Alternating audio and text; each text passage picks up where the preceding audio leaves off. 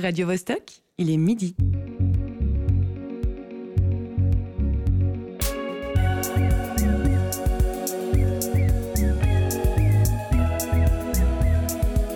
Midi bascule. Tous les vendredis à midi.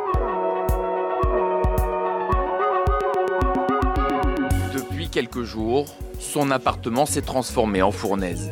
On a euh, plus de, on a 33 degrés, le soleil tape et on est exposé euh, sud-ouest et le, le soleil euh, commence à 11h du matin à peu près jusqu'à 4h de l'après-midi et quand il fait des chaleurs comme ça, c'est insupportable. Avec son mari, Odette vit au 11e étage de la Tour de Mars. De grandes baies vitrées idéales pour admirer Paris au printemps, mais avec la canicule, c'est devenu un calvaire. Odette a quelques astuces pour rafraîchir les pièces, mais elles sont presque dérisoires. Là, on a fermé les rideaux, oui, on vient de les ouvrir, mais bon, ça change pas grand-chose. Je viens d'acheter une petite colonne euh, qui rafraîchit légèrement quand on est tout près, mais pas, pas assez. Bienvenue à vous. Il est 15h en ville de Koweït où se dresse depuis 2017 la tour Wafra, conçue comme une tour à vent organisée autour d'un puits central qui assure la circulation de l'air et permet donc de réduire la température des appartements. Il est 3 heures du matin à Portland, dans l'Oregon, où les autorités publiques avaient dû ouvrir en 2021 un énorme abri climatisé pour permettre aux habitants terrassés par la canicule de venir se rafraîchir.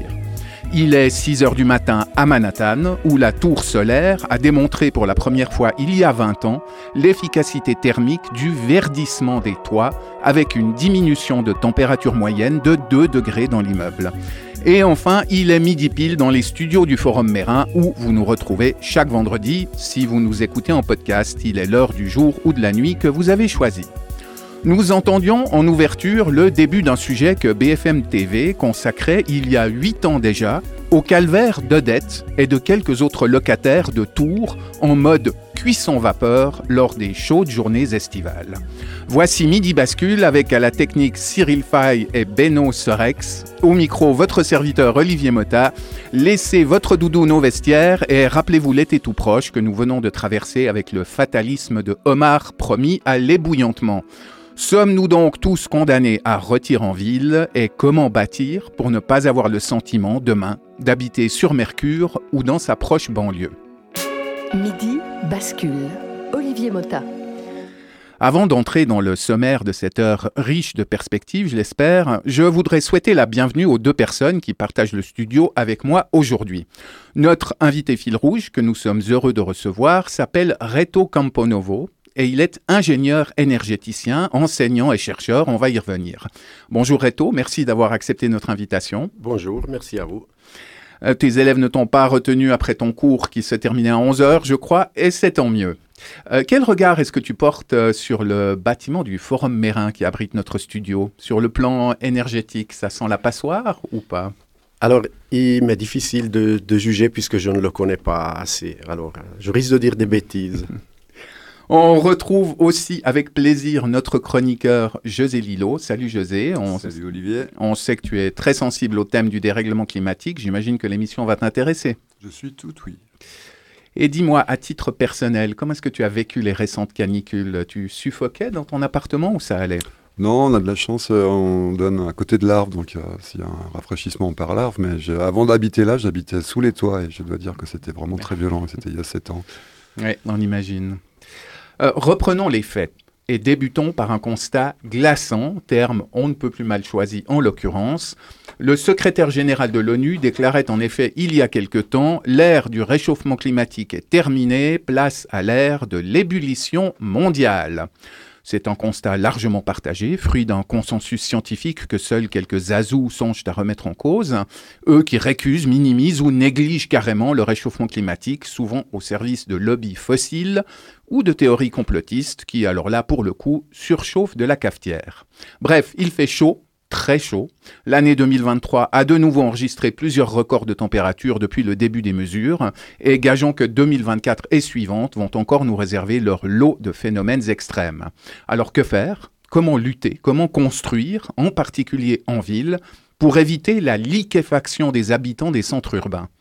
Pas question de tous se retrouver avec des blocs de climatisation qui poussent sur nos immeubles comme des verrues. Ils refroidissent les logements en consommant une énergie colossale et crachent leur air chaud au dehors, dans les rues, qui du coup sont encore plus invivables. La solution résiderait-elle dans la végétalisation des toits, des murs, des villes, dans les bâtiments passifs, dans les bâtiments à énergie positive ou bioclimatique, dans les promesses de l'architecture 22-26 qui annonce une température constante dans ces immeubles sans chauffage ni climatisation. Pour en parler, nous allons donc échanger avec Reto Camponovo ainsi qu'au téléphone avec Panos Mansieras, architecte ingénieur. Nous entendrons aussi le reportage de Lucie Hayden-Benz qui nous emmène à la découverte d'une grange réhabilitée en cluster d'habitation. Ajoutez-y de la musique qui adoucit les mœurs et la chronique de l'ami José qui les électrise en règle générale et le panorama sera complet. Il est midi, l'heure de la bascule a sonné en piste.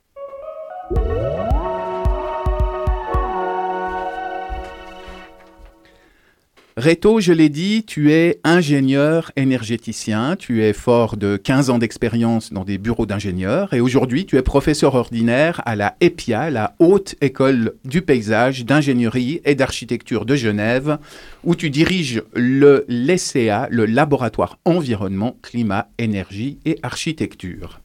J'ai envie de te poser ben, en amuse-bouche euh, la question que j'adressais euh, à José euh, à l'instant. comment est-ce que tu as passé cet été et cet automne 2023 hors norme? C'était l'étuve dans ton logement? Hmm, ça va. J'ai essayé de jouer un peu sur l'ouverture des fenêtres selon l'orientation et certains moments, certains systèmes d'ombrage. De, pour éviter que ça monte trop, mais voilà, il a fait chaud. il a fait chaud, mais c'était supportable. Il est toujours important de savoir d'où parle la personne qu'on interroge. J'ai rappelé quelle était ta fonction. Ingénieur, on voit, selon le Trésor de la langue française, est ingénieur toute personne qui assure un très haut niveau de technique, un travail de création, d'organisation, de direction dans le domaine industriel. Ok. Alors, quel est le profil spécifique d'un ingénieur énergéticien? Quels sont tes, tes tes domaines de recherche privilégiés? Voilà, alors il faut savoir que hum, au moment où j'ai fait les études, euh, on, parlait d'ingénieur mécanicien. Puis la mécanique est un domaine très vaste, ça va de la machine à la chaleur.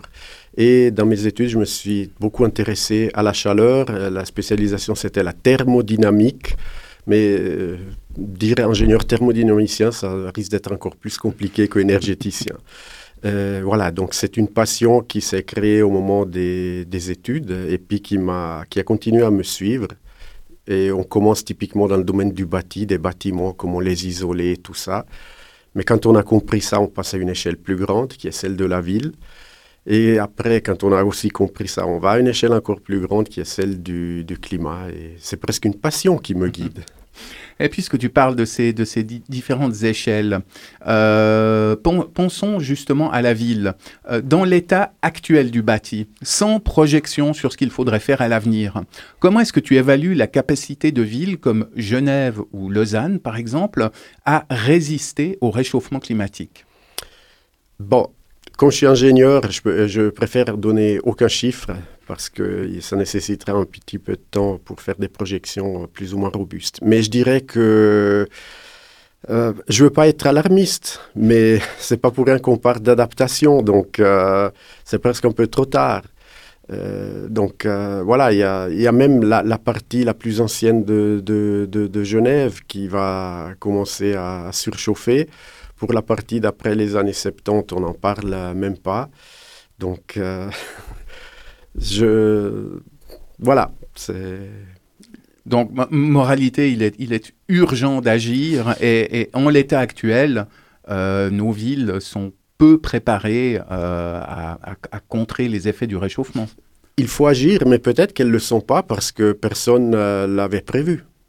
Hein, quand, on construit à côté d'une zone euh, à, danger, on, évite d'aller se poser où il y a des dangers reconnus, anticipés. Euh, et le climat, je crois qu'on le reçoit sur la figure. Euh, bien qu'on on ait annoncé déjà la couleur il y a plus que 40 ans en arrière, ben, c'est maintenant que... Et encore, il y en a qui disent que c'est pas grave. Hmm. De, par ton rôle d'enseignant, euh, tu es bien placé pour prendre le pouls de la jeunesse. Euh, tu parlais de, la gravité de, de cette situation. Dans, dans quel état d'esprit sont les futurs ingénieurs, paysagistes et architectes que tu formes par rapport à ces questions? Eh bien, j'ai énormément d'espoir dans cette, euh, dans cette jeunesse, même si par ailleurs, au-delà du climat, euh, elle, est, elle, passe une, elle vient de passer une période euh, assez particulière. Je crois que ça l'a été pour, euh, pour nous tous et on le voit. Mais euh, je reste extrêmement confiant en fait par ce, ce, ce- comment dire, par, par l'intérêt croissant de la jeunesse, cette responsabilisation des, des jeunes qu'on n'écoute pas assez, je pense. Et hum, je, sais que c'est, difficile en début d'émission, quand on n'a pas encore eu le temps de, poser un raisonnement, de développer une réflexion, mais je, voudrais quand même tenter le coup. En quelques mots, euh, d'après toi, quel urbanisme est-ce qu'il faudrait mettre en œuvre pour endurer le dérèglement climatique, pour, euh, pour, pour y survivre, euh, tout en étant logé le mieux ou le moins mal possible? Et ta réponse, on la comparera avec ton état d'esprit à la fin de l'émission.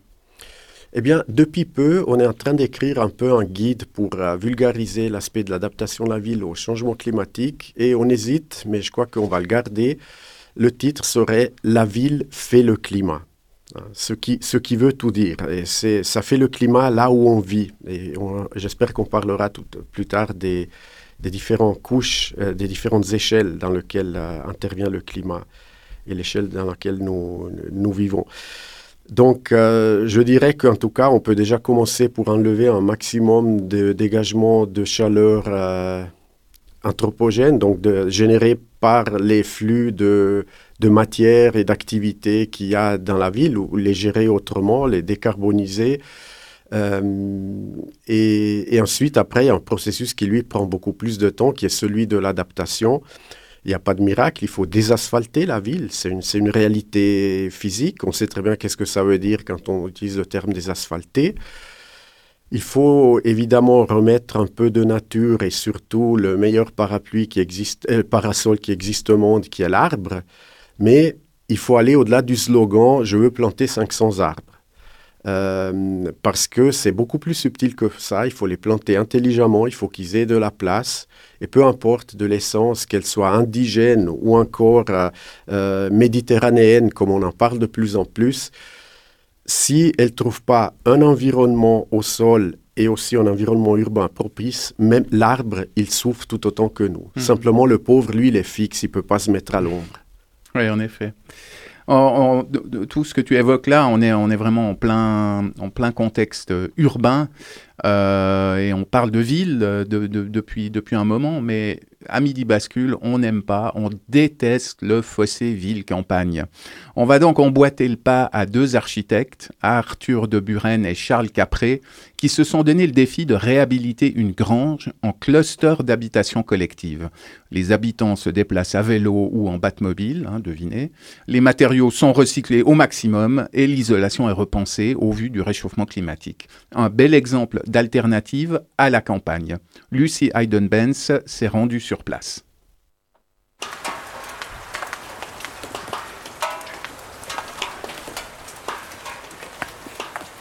Arthur de Buren, nous sommes là devant la grange que tu as conçue avec Charles.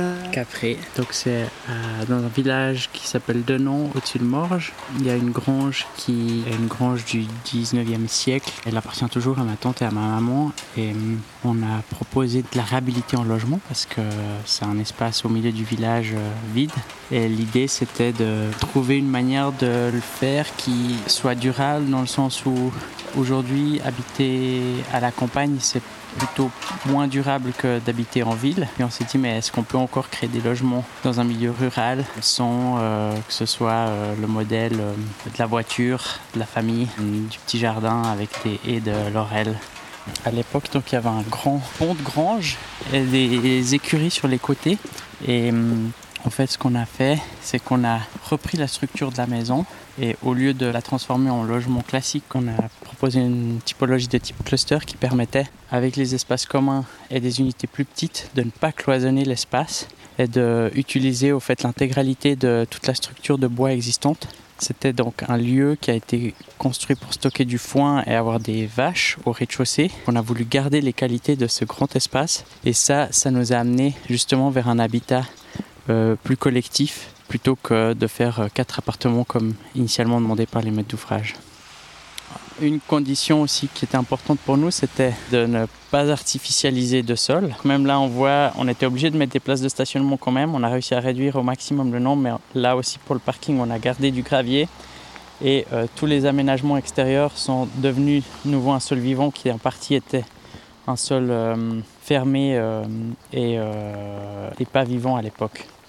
Ce qu'on peut voir aussi, c'est ces murs en gabion à l'extérieur L'idée de ces murs, c'était de récupérer tous les matériaux, ou une grande partie des matériaux qu'on sortait de la maison, et de ne pas les amener en décharge, mais euh, de les réutiliser sur place. Et ça crée aussi des lieux qui permettent à des animaux, des insectes d'y trouver refuge, et ça fait aussi un peu une protection contre le bruit qu'on a euh, sur la route. Alors au début, on avait prévu d'isoler la maison par l'intérieur, et ensuite, on a hum, eu plusieurs étés chauds et donc on a changé d'avis en se disant on va isoler à l'extérieur pour que ces pierres, enfin s'il y a des murs de 60 cm de pierre, si on les a à l'intérieur, ça donne une inertie au bâtiment, puis en été, ça permet de garder le bâtiment plus frais. Et aussi justement d'avoir autour de la maison un maximum de sol perméable, ça, ça permet aussi de garder la fraîcheur du jardin et, des extérieurs. Dans la démarche, mais on a aussi les parties structurelles surtout, c'est ce qui est le plus polluant à construire, c'est tout ce qui est porteur. On a fait en grande partie avec du bois de récupération d'un immeuble qui a été euh, déconstruit à Genève. Et donc toutes nos dalles porteuses euh, sont en bois euh, récupéré. Au final, au niveau structurel, on a très peu d'émissions. Les seuls matériaux qui ont eu un impact important, c'est tout dans le second œuvre, donc tout ce qui est fenêtres, surface, cloisons non porteuses, etc. Est-ce que là, ce qu'on voit, ça appartient encore à la grange, toute cette partie? On peut pas? On peut pas aller non? Ils sont pas très, pas très accueillants. Oui, en fait, la, question des visites est toujours un peu délicate parce que bah, on va chez les gens et puis euh, on a beaucoup de demandes pour des visites. Et aussi, euh, là, j'ai écrit un mail à tout le monde, mais personne m'a répondu. Donc, euh, je j'ose pas trop imposer la visite.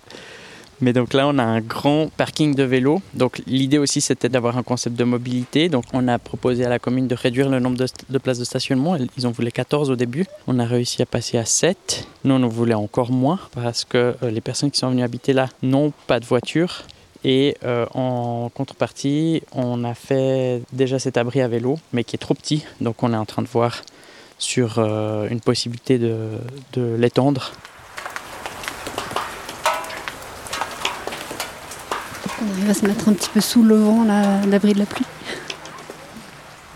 Nous, on a commencé le projet en 2017. C'était avant les premières grèves du climat et bien avant le Covid.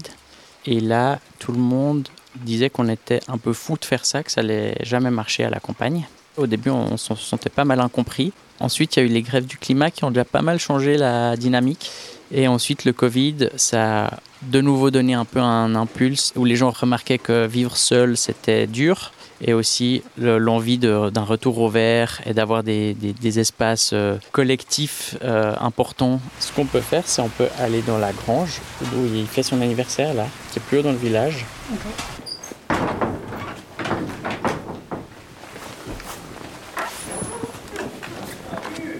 Salut donc là, on est dans une autre euh, grange qui est euh, notre nouveau euh, projet. Et donc là, on a avec Raphaël qui fête son anniversaire et qui est un habitant de la grange du Chauchy.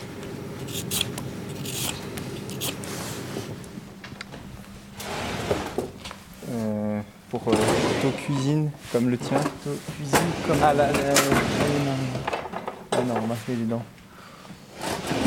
Peut-être tu l'as trouvé ton couteau. je l'ai trouvé là-bas faut, après, faut laver le kale. Ou les, ou les fenouilles. C'est de l'eau qui coule. Hein. Tu devrais faire un feu, Arthur. Comme ça, ça fera le son de la cheminée qui crépite.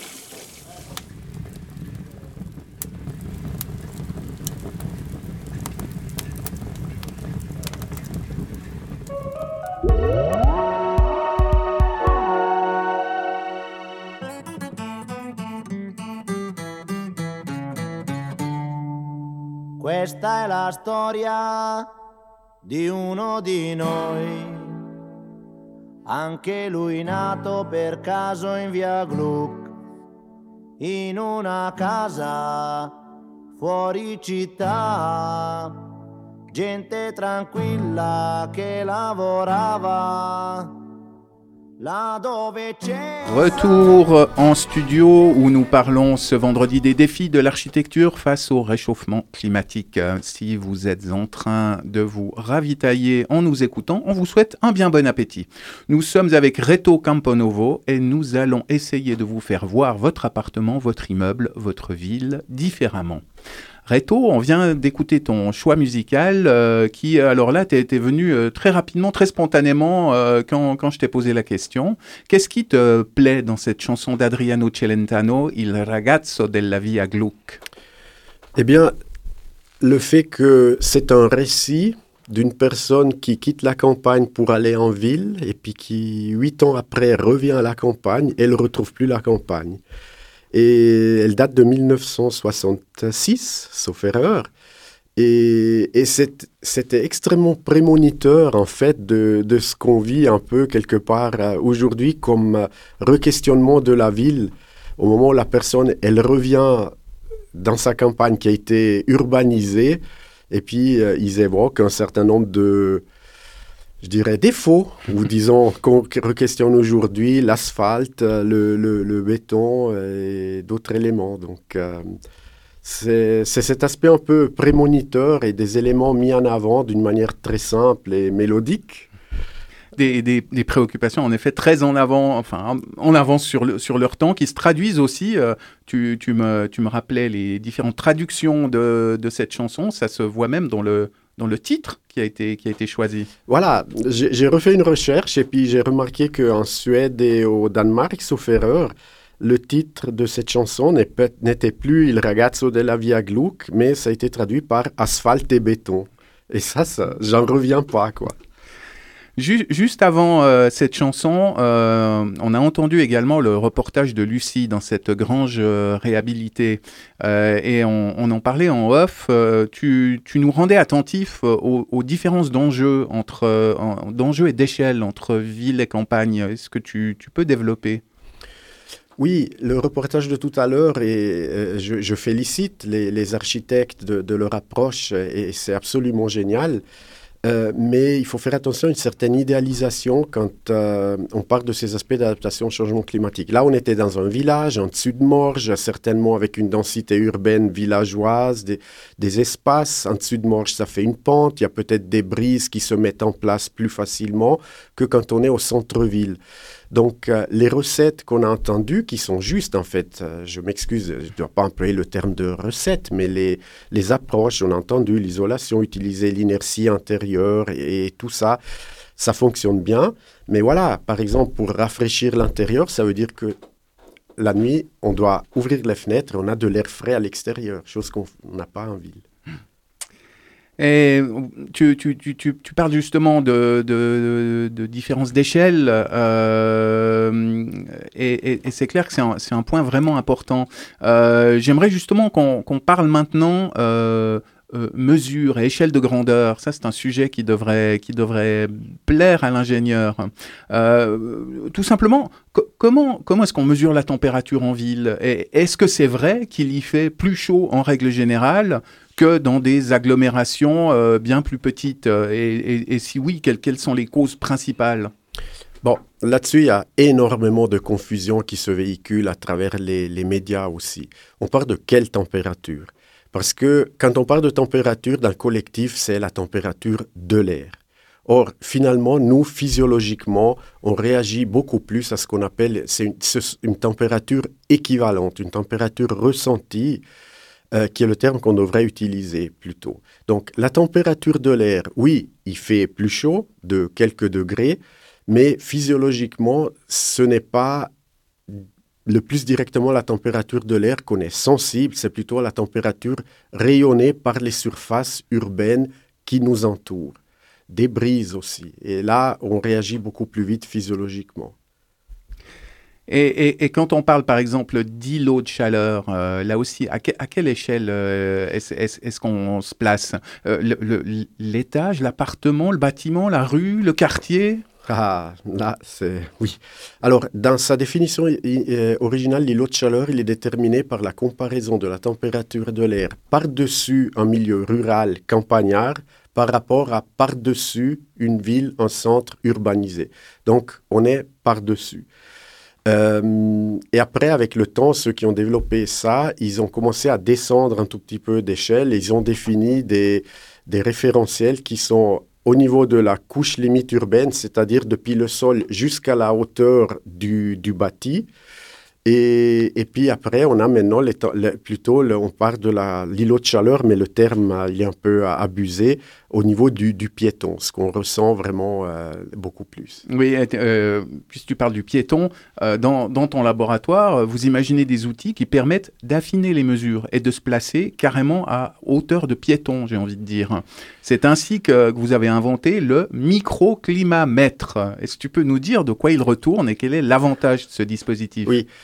Ben, c'est le résultat justement d'une réflexion de, l'équipe euh, avec qui je, je, travaille au sein du laboratoire. C'est qu'on s'est dit, mais on doit prendre le problème du point de vue du, du, du piéton, de l'usager de la ville. Et par là, dans l'usager, donc, on a aussi inclus les arbres qui souffrent aussi, de leur, qui dépendent de leur milieu urbain. Et partant de là, ça nous a automatiquement amené à comprendre l'être humain, comment le corps fonctionne, il, interagit thermiquement. Tout le monde sait qu'on a une température d'équilibre de 36,5 à respecter. Eh bien, on sait que quand on, est, euh, on a froid ou on a chaud, c'est parce qu'on reçoit des stimuli de, de l'extérieur et notre corps, dans la mesure du possible, il, il arrive à s'ajuster. Donc, on a dû comprendre tout ce côté-là. Ensuite, on a regardé physiquement comment on pouvait capter ces, ces, ces, ces perturbations qu'on ressent quand on se promène en ville, le sol, les parois, l'air euh, et, et, tout ça. Et on a construit un appareil qu'on porte sous forme d'un sur le dos et qui capte euh, plus de 40 paramètres. D'accord. Ouh là là. ah mais l'être humain, euh, on, on, est très bien constitué. Bien, on, on, en sait un peu plus sur l'art de la mesure. Euh, et puis, et puis ben voilà, il y a le, le, constat. Hein, si on fait une supposition raisonnable, euh, on va pas vers le beau, hein, pour, le, pour le résumé d'une formule. Euh, sur le plan climatique, ça va tanguer sévère dans les décennies à venir. Et dans, dans, dans ce cadre, par rapport à un tel contexte, quel regard tu jettes, par exemple, sur l'architecture 22-26 Est-ce que tu peux nous expliquer de quoi il s'agit euh, Est-ce que tu en penses, euh, notamment euh, par rapport aux immeubles de bureaux je m'excuse, mais qu'est-ce que tu entends par l'architecture 22-26 Alors, l'architecture, le programme architectural mis sur pied par euh, Dietmar Eberle, un architecte euh, autrichien, qui désigne ces bâtiments dont la température reste constante toute l'année, entre 22 et 26 degrés, et qui pourtant sont dépourvus de chauffage et dépourvus de toute climatisation. Oui. Alors, ben, ça doit s'apparenter à ce qu'on appellerait une maison passive qui arrive à, bien fonctionner aussi bien hiver comme été. Mais de nouveau, ça va tellement dépendre du contexte que c'est difficile. Est-ce que c'est quelque chose qu'on peut déployer dans toute la ville, dans, dans des bâtiments hauts, par exemple Et j'en doute euh, très, très fortement. Euh, on pourra peut-être venir plus tard sur les différentes mesures qu'on peut déjà entreprendre, mais on les a entendues à travers l'interview euh, de cette ferme villageoise en dessus de Morges. On sait dans l'histoire de l'architecture comment faire pour être le plus possible préparé à, à, aussi bien de la surchauffe, mais aussi au froid mais c'est des choses qu'on ne met plus tellement en œuvre dans mmh. la construction. Il faut redécouvrir certains principes fondamentaux. Être, être préparé, effectivement. Je ne sais pas si on n'est jamais préparé euh, à entendre une, une, chronique de José. Euh, mais le moment est bel et bien venu, euh, le moment de l'émission où on t'abandonne l'antenne, mon cher José, pour que tu continues de chroniquer notre temps. Cette fois, je me suis dit à la lecture de ton texte, oh, mais ça s'agit le bougre. On part sur du carré, sur du delon, sur du souriant et du consensuel. Mais comme avec toi, le dérapage n'est jamais bien loin. Ouais, j'ai un peu glissé. je me lance. Salut à toi qui m'écoute, qui que tu sois, où que tu sois. Tu t'en doutes, la période n'étant pas très joyeuse, malgré l'approche des fêtes de Noël et les efforts annuels de Maria Carré pour détendre l'ambiance en cette saison, en ce moment, ça le fait pas. Maria Carré, personnellement, ça de toute façon toujours plus contribué à aggraver mon état nerveux qu'à me consoler de l'état du monde et me faire rentrer dans les tympans l'esprit de Noël. Le monde est tellement sinistre, je ne sais même pas ce que je fais là à prendre inconsidérément des risques qui peuvent me conduire en une phrase à la ruine réputationnelle. Tout ça pour une bête chronique. Bon, je préviens, j'ai pris des cibles faciles. C'est très tendance en cette année et c'est moins risqué. Bon, euh, en ce moment, le truc le plus gai que j'ai trouvé dans l'actualité, c'est l'anniversaire d'Alain Delon, qui fêtait ce mercredi ses 88 ans. C'est dire. Alain Delon, dont Jean-Marie Le Pen disait en 2010 qu'il était le seul acteur à pouvoir physiquement et mentalement l'incarner au cinéma. Mentalement, je dis pas, un acteur ça doit pouvoir tout incarner, mais physiquement, il y a quand même de la marge entre un bouffi éructant au teint de vinasse et le plus bel homme du cinéma français, toute époque confondue. Bon, euh, Jean-Marie Le Pen étant une personne en situation de handicap au niveau de son champ visuel, vous ne le savez peut-être pas, mais il manque un œil à, Jean-Marie Le Pen. Oui, ce malheureux l'a tragiquement perdu en 65 en montant bêtement un chapiteau pour la campagne de Jean-Louis Tixier-Vignancourt, premier candidat d'extrême droite à la présidentielle française. La poisse, décollement fatal de la rétine en tapant comme une brute sur une sardine avec un maillet. Comme quoi, monter un chapiteau, c'est peut-être plus dangereux que de brancher la gégène sur un Algérien pendant la guerre. On peut bien laisser à Jean-Marie Le Pen le droit de se prendre pour Alain Delon, c'est pas plus invraisemblable, euh, pas plus invraisemblable que si le RN et Reconquête euh, s'invitaient à une marche républicaine euh, contre l'antisémitisme. Jean-Marie Le Pen, il faut pas lui en vouloir. On a été trop dur avec lui. Quand il a dit en 87 que les chambres à gaz c'était un point de détail de l'histoire, c'est pas parce qu'il était l'extrême droite et antisémite, pas du tout. C'est parce qu'il n'arrivait pas à bien les voir, à cause de son œil borgne. N'est pas le capitaine Albator qui veut. Un peu d'indulgence on se représente mal ce que c'est que de vivre en état de déficience visuelle monoculaire. Une affection qui frappe euh, beaucoup de monde aujourd'hui. C'est comme euh, peut arriver à qualifier les actes abjects perpétrés le 7 octobre par le Hamas de terrorisme. Ou considérer que 4500 enfants morts sous les bombes après 4 semaines de bombardement, c'est de la légitime défense. C'est comme euh, penser que les règles essentielles du droit humanitaire qui fixent les limites à la barbarie de la guerre ne s'appliquent qu'aux organisations terroristes, aux pays arabes et à la Russie, à la Chine, à l'Asie et à l'Afrique, et jamais à l'Occident ni aux démocraties. L'état de déficience visuelle monoculaire, c'est contribuer sciemment à créditer un parti aux racines profondément antisémites comme rempart républicain contre l'antisémitisme, juste parce que ça arrange et que ça coule la gauche.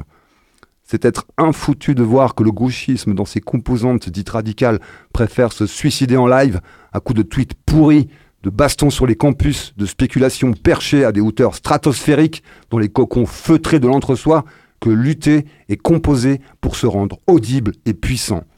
C'est aussi cette phrase abominable de l'éditorialiste Céline Pina sur CNews à propos des enfants morts dans les bombardements intensifs de Gaza par l'armée israélienne une bombe qui explose tuera sans doute euh, des enfants, mais ces enfants ne mourront pas en ayant l'impression qu'en face d'eux, l'humanité a trahi tout ce qu'ils étaient en droit d'attendre.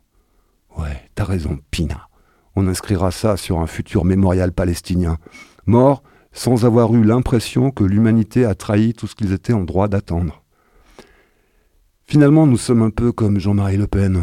Nous sommes toutes et tous devenus borgnes nous ne voyons qu'un camp, et pas l'autre. Nous ne voyons pas la mort. Elle est devenue, elle aussi, un détail de la guerre.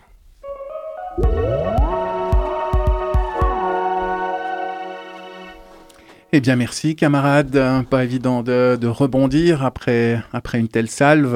Alors, euh, je crois que Reto Camponovo et moi, on va, on va pas se lancer dans le commentaire de l'actu en Cisjordanie ou dans la bande de Gaza. Euh, pour, pour, ma part, moi, j'ai été frappé en t'écoutant par, euh, par l'aspect parabole de, de ton texte entre l'extrême droite qui se rêve plus belle qu'elle ne l'est et l'extrême gauche en train de confire dans le sirop sociétal avec un entre-deux qui fait pas, pas vraiment envie, on, a, on a une sorte de portrait en creux de l'immobilisme contemporain.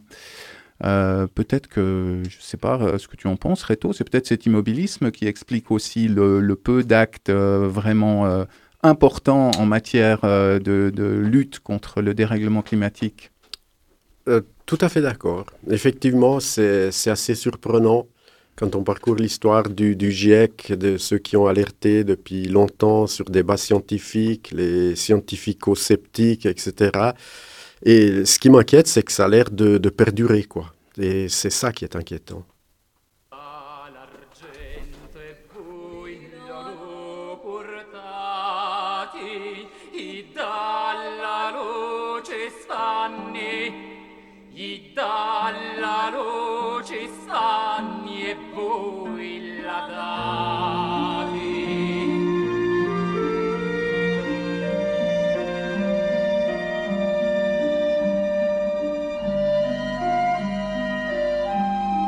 Nous allons maintenant retrouver en ligne Panos Mansiras. Euh, bonjour et merci de prendre notre appel. Bonjour. Euh, Panos, tu es architecte-ingénieur. Tu as enseigné et publié en Amérique du Nord, en Europe, au Japon. Depuis 2015, tu diriges la fondation Braillard Architecte et tu as lancé notamment un programme de recherche et culture, The Eco Century Project. Avant de t'interroger sur celui-ci, je voulais d'abord te demander ce qui a motivé le choix de la chanson que nous venons d'entendre, Nicola Piovani, chanson du Mal de Lune, tirée de la bande originale du film Chaos. Pourquoi ce choix? Est-ce que tu essayais de faire passer un message subliminal? Oui, merci beaucoup pour cette invitation magnifique. Merci de m'avoir mis aussi en contact avec euh, mon collègue Reto Camponovo, dont je suis le travail. Et donc, euh, en effet, c'est un, c'est peut-être pas un message subliminal, mais c'est certainement une pensée que j'ai depuis longtemps, euh, qui m'accompagne. Depuis que j'ai vu ce magnifique film des frères Taviani euh, des années 80, euh, 84 précisément, qui a d'ailleurs eu un, prix au Festival de Venise, qui met, ensemble une série de petites nouvelles de Pirandello, et qui, d'une manière ou d'une autre, nous explique notre condition humaine, enfin, discute plutôt, nous explique pas, mais discute notre condition humaine, l'une desquelles étant bien sûr le départ de, chaos, du chaos. D'ailleurs, Pirandello lui-même disait qu'il aimait du chaos, le chaos étant le nom grec de sa, ville natale en Magna Grecia, en Sicile. Et, et donc, euh, euh un départ d'une situation inexplicable pour un retour à une situation inexplicable, celle de la fin. Et entre les deux, notre bataille quotidienne que vous avez euh, sans doute, euh, que l'on a vu dans la chronique avant, ces difficultés humaines qui ne sont que pas que euh, physiques, elles sont aussi psychologiques, elles sont certainement aujourd'hui climatiques. Et je pense aussi d'une très belle chanson traditionnelle reprise par, par Piovani, Nicola Piovani, cet incroyable compositeur italien de films. Euh, en, te, te, présentant, j'ai évoqué ce The Eco Century Project. En quoi est-ce qu'il est qu'il consiste? Alors, The Eco Century Project, euh, c'est, comme son titre le dit, le projet de l'éco-siècle, ou d'une manière, un peu de, mettre ensemble les questions du projet, c'est-à-dire notre capacité humaine de produire, euh, disons, de, construire pour le futur, euh, et la connaissance, la connaissance euh, de ce qui se passe aujourd'hui écologique, et la conscience écologique qui est en train de monter, heureusement, et puis finalement un temps, un siècle que nous avons devant nous, le 21e siècle, qui sera, soit il sera écologique, soit il ne sera pas, c'est-à-dire on ne va pas arriver à terme, c'est-à-dire certainement nos conditions de vie vont changer drastiquement. Donc notre projet, culturel, mais aussi scientifique et politique, est celui de construire les méthodes qui vont nous permettre de s'en sortir, de nous en sortir, euh, autant aussi bien que possible euh, en construisant nos modes de vie et nos cadres de vie. Et en, en, parlant justement de ces, euh, de ces solutions euh, possibles, de ces projets pour, euh, pour contrer les effets du réchauffement climatique, on a mentionné tout à l'heure avec Reto Camponovo l'architecture 22-26. Pour en avoir aussi discuté avec toi en préparant cet entretien, je crois pouvoir dire que tu portes un regard contrasté sur ce, sur ce programme architectural. Est-ce que tu peux nous dire ce que tu en penses, ce que tu en retiens et ce que tu en rejettes? Alors, euh, je porte un regard peut-être pas certainement nuancé, mais, contrasté dans le sens effectivement où ce travail fait des Autrichiens sur la manière de conditionner euh, climatiquement les intérieurs de nos bâtiments de manière la plus, de la manière la plus euh, la, moins carbonée possible, la plus économique et aussi la plus sage possible, est forcément, certainement une très bonne chose. Et bravo à tous ceux et ceux qui ont fait euh, naître ce projet et qui, qui le poursuivent. C'est déjà des exemples qu'on devrait suivre d'une manière ou d'une autre aussi ici à Genève. Alors là, il n'y a pas de doute. Et la question esthétique est secondaire. On sait évidemment toujours que quand on fait un prototype euh, ou une nouvelle chose est certainement un peu moins moche que elle forcément elle doit évoluer enfin, moche dans le sens où c'est archaïque on est dans une phase encore de développement et voilà c'est pas grave du tout au contraire c'est très bien il faut commencer de manière simple et construire peu à peu donc il n'y a aucun doute que les, prochaines étapes seront certainement plus élaborées là où je suis dirais, je voudrais, c'est pas une question de bémol, je voudrais apporter la question du bâtiment individuel et de la ville. On voit sur des photos quand on tape euh, bâtiment 2226, euh, des bâtiments plutôt individuels, euh, freestanding comme on dit en anglais, qui sont euh, comme des objets. Et notre approche ici à la Fondation, mais je pense qu'on partage avec beaucoup de monde, c'est que la question aujourd'hui, c'est la ville dans sa complexité, c'est les bâtiments qui travaillent ensemble, vous savez, il n'y a pas que de solidarité des hommes et des femmes, il y a aussi de solidarité des bâtiments, mmh. de construction. Les constructions travaillent ensemble. Elles envoient l'une à l'autre sa chaleur, sa fraîcheur, etc. Donc, euh, c'est pour ça qu'on adore le souk arabe, parce que là-dedans, effectivement, vous, vous sentez qu'il y a un système entier. Pas, la ville est un bâtiment qui s'auto, qui évolue euh, dans le temps et dans l'espace. Donc, justement, Aujourd'hui, si on veut travailler sur l'approche climatique et, évidemment la décarbonation, la résilience, la transition écologique, comme on dit, il faut voir vraiment l'approche systémique, l'approche de des ensembles, des, quartiers, des gens qui vivent là-dedans. Évidemment, dans ce bâtiment, les gens qui vivent là-dedans émettent de la chaleur qui est récupérée, etc. Et donc, l'ombre portée de notre bâtiment à côté, le courant d'air qui va se créer entre deux bâtiments, qui va rafraîchir le couloir, etc. Et ce que je dis par là, c'est euh, en Suisse, et en particulier en Suisse, la Suisse se conçoit elle-même comme un pavillon dans lequel nous construisons des pavillons, c'est-à-dire des bâtiments individuels. Il faut arrêter ça, il faut comprendre qu'on mm. construit des systèmes dans lesquels on vit. Et évidemment, le travail de 2026 va, sera, très utile. Moi, je serais prêt à, à projet et à travailler, nous travaillons déjà à la Fondation, à côté d'un bâtiment 22-26 d'une ville 15-30. C'est-à-dire une ville qui va permettre, qui va conditionner ce climat, ce microclimat, de manière à ce qu'on puisse avoir entre 15 et 30 degrés, au mhm. fond, qui nous permettrait de vivre à l'extérieur euh, de manière agréable, euh, plutôt bien, euh, sans des extrêmes, évidemment. Voilà. Ouais, c'est vraiment intéressant. Un, un, des, un des autres points que je voulais absolument mentionner avec, avec toi, c'est celui de la végétalisation. Euh, déjà parce que euh, un chargé de recherche de la Fondation Braillard, Paul Marty, a co-signé le plan stratégique de végétalisation en ville de Genève en 2019. Et ensuite, et surtout parce que c'est un élément euh, vraiment essentiel dans la panoplie des moyens de lutte euh, contre des villes irrespirables et surchauffées. Est-ce que tu peux nous faire une petite piqûre de rappel et nous, nous répéter en quoi le végétal, ça fait du bien aux urbains décadents et en âge que nous sommes? Alors, tout à fait. D'abord, ce plan de digitalisation, c'est vraiment une avancée et nous le soutenons euh, fortement. C'est une manière de mettre euh, au, fond de la scène euh, cette autre partie de bâtiment qui est, qui est le végétal. Le végétal, c'est du vivant comme nous. Et, il est là aussi pour nous aider et, qu'on l'aide. À, à, vivre. Il n'y a pas de ville sans végétal, sauf dans des conditions extrêmes. Et cette approche du végétal en ville existe, disons, du vert en ville, entre guillemets, vert, et existe depuis longtemps, depuis le 19e euh, siècle avec l'industrialisation.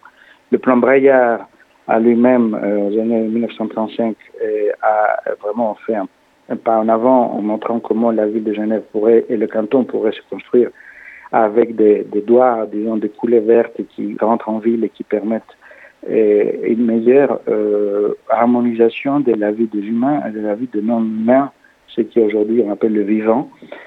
une grande question forcément très, importante. Je voudrais juste dire que le végétal, on le pense ici à Genève, nous sommes privilégiés, certainement privilégiés parce que nous avons beaucoup d'eau. Et donc on peut arroser nos plantes et nos arbres. Mhm. C'est un peu plus grave euh, dans des pays du sud de, de, déjà de la Méditerranée et ailleurs où il y a moins d'eau et moins d'eau pour les végétaux. La question donc, euh, euh, ça va se poser de manière accrue aussi pour Genève parce que la sécheresse va continuer. On aura toujours les lacs, ou en tout cas on espère l'avoir, mais il faudra qu'on soit un peu plus attentif à, ce parce que les végétaux, c'est de l'humidité, c'est de l'eau, et ça c'est une mm. histoire très, très fine. Euh, le, temps file, euh, file, trop vite, malheureusement. Euh, une, dernière question. Je, je, crois d'ailleurs que, que, tu es plutôt consterné par l'abattage tout récent du cèdre centenaire dans le quartier de la Servette. Est-ce que, est que tu, tu, y vois une espèce de, de, de symbole d'un jeu de dupe, puisque densifier la ville en éradiquant des surfaces vertes, ben, ça fait en effet penser à un deal perdant-perdant, là c'est évident. Et je suis évidemment concerné. Je ne connais pas le détail. Il y aura toujours de bons arguments. Finalement, euh, la société, est là ce qu'elle vaut. On mérite euh, ce qu'on est. Et ce qui s'est passé, c'est juste euh, incroyable. Un, arbre complètement sain, centenaire, qui, qui certainement empêchait quelques mètres carrés supplémentaires à se construire a été abattu parce qu'il ne pouvait pas résister. Personne n'a pris, euh, disons, sa, partie. Euh, on a essayé de le, sauver, mais pas suffisamment, parce que sinon il serait toujours là. Donc effectivement, c'est un symbole d'une ville ou des villes ou des humains ou d'une humanité qui est en train de s'automutiler. abattre un arbre sain en ville, c'est de l'automutilation sociétale. De dire tout ce que. Euh, voilà. De l'automutilation. Hmm. C'est une mutilation sociale, hmm. sociétale. Vous pouvez pas dire tout ce que vous voulez sur la participation. C'est comme ça que peu à peu, euh, vous savez, en Angleterre, il y a deux, trois semaines, on a, on a abattu un, un platane qui était sur le. le, le, c'est un fou, une nuit, une nuit, il a scié un platane de 300 ans qui était sur le, euh, qui est par hasard sur le, le, le, le muraille d'Adrien. De, et, les Anglais ne savent pas. Mais voilà, on va avoir de plus en plus des, des, des situations, je dirais, d'ordre psychanalytique complètes. Et, c'est à nous, les experts, enfin, disons, la société, de prendre position et de savoir comment faire. Et voilà, il y a des limites. Mmh. Panos Manciaras, merci, merci infiniment pour, euh, pour, cette, euh, pour cet éclairage. Euh, je rappelle donc que tu es le, directeur de la, de la fondation Braillard Architecte. Merci. Merci à vous et bon après-midi. Merci. Au revoir.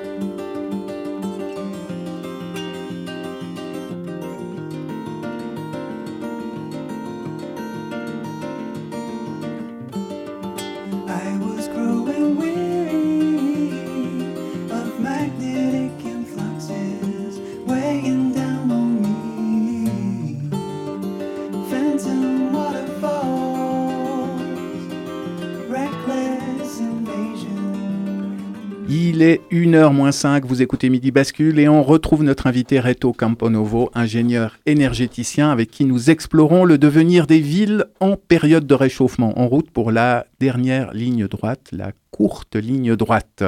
Euh, nous avons évoqué avec Panos Manciaras l'importance de la végétalisation. Est-ce que tu penses toi aussi, Reto, que le maillage d'espaces verts est un point essentiel pour faire baisser le stress thermique en ville ou est-ce que tu privilégierais d'autres approches?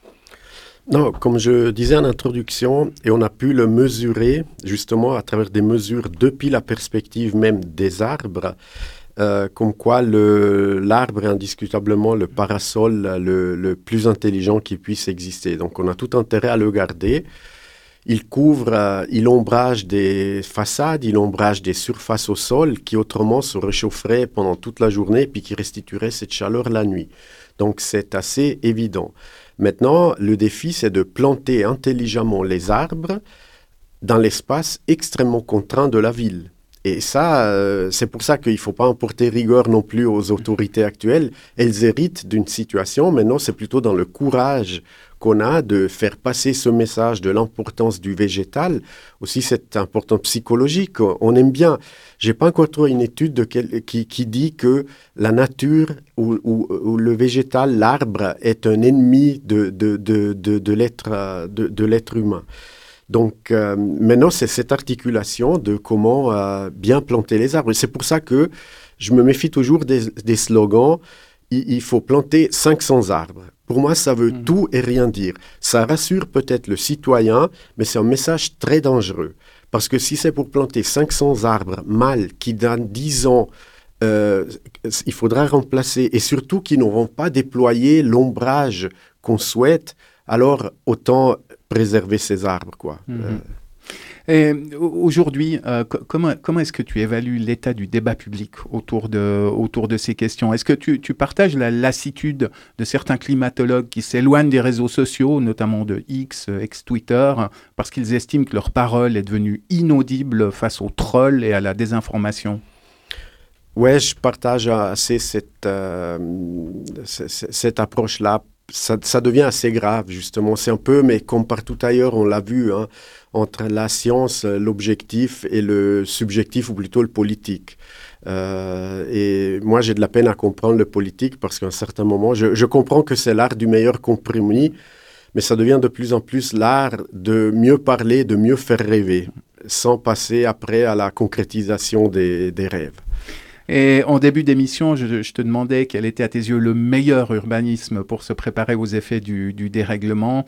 Euh, tu, avais, bah, tu avais parlé de, des arbres, de désasphalter les routes, etc. Est-ce que, en 15 secondes, est-ce que tu valides, est-ce que tu maintiens euh, cette, cette vision-là ou est-ce que tu voudrais y ajouter quelque chose? Non, euh, je la maintiens je dirais qu'au niveau des bâtiments en tant que tels, il ne faut pas oublier qu'ils doivent s'auto-ombrager par des dispositifs architecturaux intégrés dans la conception du bâtiment qui ombragent les façades elles-mêmes sans avoir besoin de planter un arbre. Et ça, on a, oublié. Euh, on est dans la mode des façades lisses, il faut pas qu'il y ait... Et, on voit plus rien.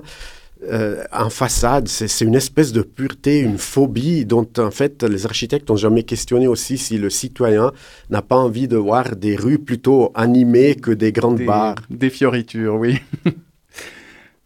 Nous, avons essayé trop rapidement, malheureusement, d'esquisser les contours de la ville d'aujourd'hui et de demain, une ville réaliste, agile et hospitalière, hein, et les défis sont nombreux si l'on tient compte du fait que le réchauffement est avéré et que nous n'allons cesser d'en subir les effets de plus en plus marqués. Merci à toi, Reto Camponovo, d'être venu partager ton expertise avec nous. Merci également à Panos Manciaras de la Fondation Braillard Architecte que nous avons eu au téléphone tout à l'heure, à Lucie Hayden-Benz pour son reportage pluvieux et champêtre qui nous a apporté une bouffée d'air frais ainsi qu'à notre chroniqueur du jour José Lilo pour son regard toujours incisif sur l'actualité.